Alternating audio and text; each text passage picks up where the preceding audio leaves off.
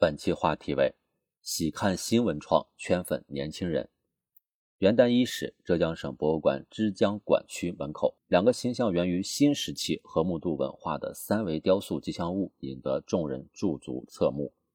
稍早前，辽宁省博物馆的传世名画《簪花仕女图》中的仕女装饰，透过高颜值、巧设计的特色文创产品辽博雅集火爆出圈。甘肃省博物馆的马踏飞燕文创产品，憨态可掬的马欢脱地踏在略显无奈的燕子身上。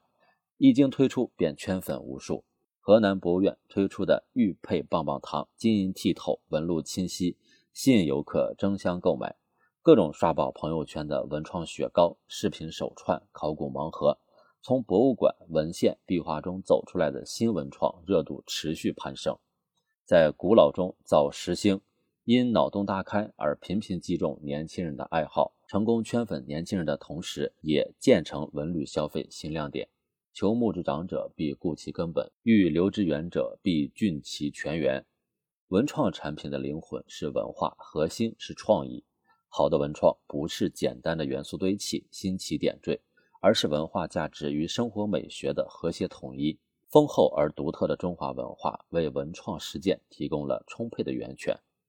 新文创的核心是充分发挥互联网界文创的感染力，把中华优秀传统文化做成潮流化产品。既透过文化内容的大众传播，让更多人零距离地触摸历史文脉，又以深厚的文化意蕴引发大众的认同，促进产品消费。景德镇陶瓷博物馆的无语菩萨，三星堆博物馆愤怒的小鸟陶珠，陕西历史博物馆的再现委屈文物唐彩绘陶牌幽咏等等，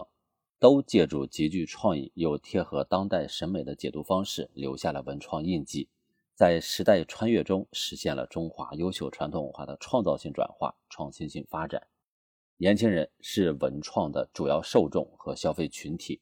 从文化消费习惯上看，年轻人已不再满足简单感官体验和走马观花式浏览，他们会热衷于收集博物馆胶带做手账，会特种兵式在各处历史景点集章打卡。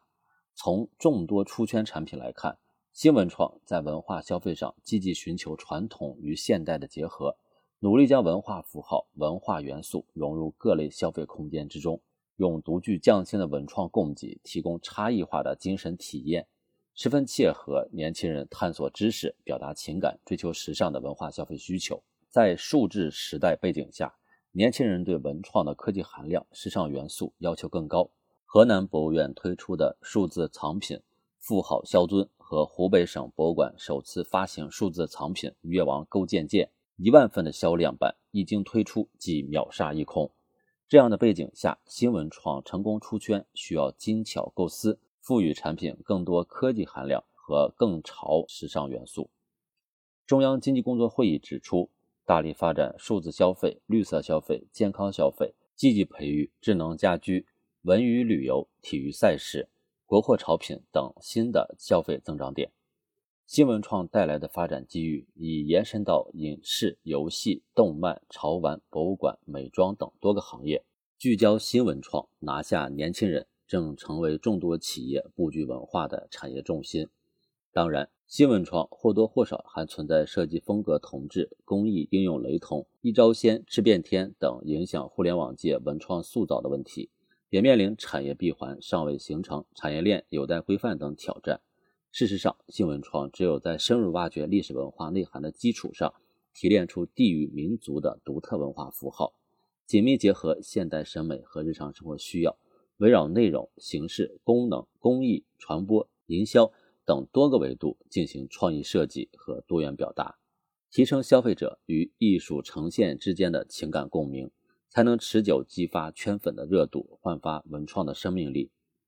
期待更多文创从网红走向有故事的历史再现，让文创产品在穿越古今、更续文脉中被更多年轻人喜爱。以新业态、新场景助推文旅商消费深度融合，以新思维、新理念为文旅商消费注入新动能。更多公考内容，请关注微信公众号“跟着评论学申论”。